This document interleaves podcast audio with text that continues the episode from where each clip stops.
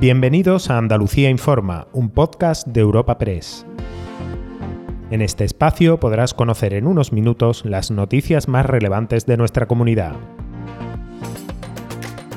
Hoy es 6 de noviembre y estas son algunas de las informaciones más destacadas en nuestra agencia.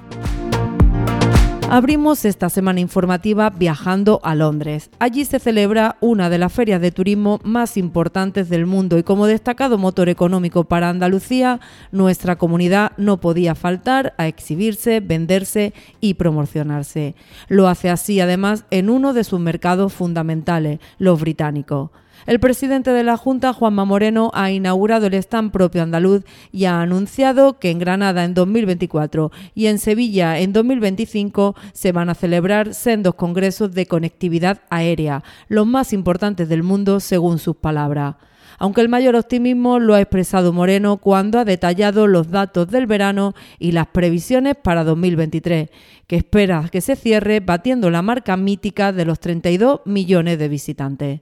Andalucía ha logrado nada menos que el mejor verano, el mejor verano de la serie histórica. Una serie histórica que ya son varias décadas, con 12,4 millones de turistas a lo largo de este verano. Es la primera vez que se superan los 12 millones de turistas, la primera vez en nuestra historia. En el tercer trimestre la cifra supone 850.000 visitantes más, 850.000 visitantes más que el año que el verano pasado y además 600.000 más que en el 19, que fue el verano de la prepandemia. Y seguimos en el sector económico, pero esta vez para acompañar a los sindicatos UGT y comisiones obreras en la manifestación que han protagonizado este lunes para alzar la voz ante el importante repunte de casos de accidentes laborales y también de los que acaban con muerte.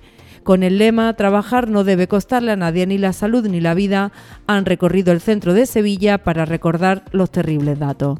La mortalidad laboral se ha incrementado un 59% en los últimos 10 años y según sus datos, cada tres días muere un trabajador por accidente de trabajo en Andalucía. Hasta el 31 de octubre se han contabilizado 94 fallecimientos. Se niegan a que se vea como normal que existan personas que mueren yendo al tajo. Escuchamos a la secretaria regional de Comisiones Obreras, Nuria López. Por tanto, la obligación legal y moral y ética es de las empresas de, evitar los riesgos una actuación en una empresa, un trabajo en una empresa tiene riesgo. Y nosotros lo que pedimos es que se eviten esas situaciones. Y se puede hacer con simplemente con un plan de prevención correcto, utilizando las medidas preventivas adecuadas, pero claro, si las empresas anteponen su beneficio, su dinero a la salud de las personas trabajadoras es lo que nos estamos encontrando, ese repunte de la siniestralidad en Andalucía, donde mm, de cada uno de cada cinco personas que fallecen en, en este país lo hacen en nuestra comunidad autónoma, ¿no? Y cada cinco minutos un accidente. Cerramos con política en esta semana que podría ser decisiva para el futuro gobierno de España. Los últimos pasos para un acuerdo con los independentistas catalanes que permitan a Pedro Sánchez seguir siendo presidente están provocando movilizaciones en muchos puntos del país y también en Andalucía. El PP ha convocado el domingo una protesta en todas las ciudades, después de los actos en grandes capitales como Madrid, Valencia o Málaga. Pero también están produciéndose otras en las puertas de las sedes del PSOE, como la que tuvo lugar el fin de semana en la capital de España o en Córdoba, y la que está prevista este lunes en Sevilla.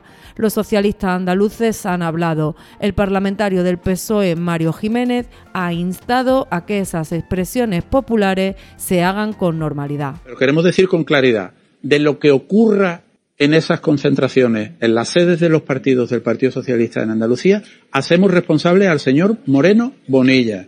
Hacemos responsable al señor Moreno Bonilla de lo que pase con los bienes o con las personas, porque se empieza apedreando o tirando objetos contra la sede y no sabemos dónde se puede terminar en esa estrategia. Recuerda que puedes encontrar estas y otras muchas noticias en la sección de Andalucía en nuestra web europapress.es.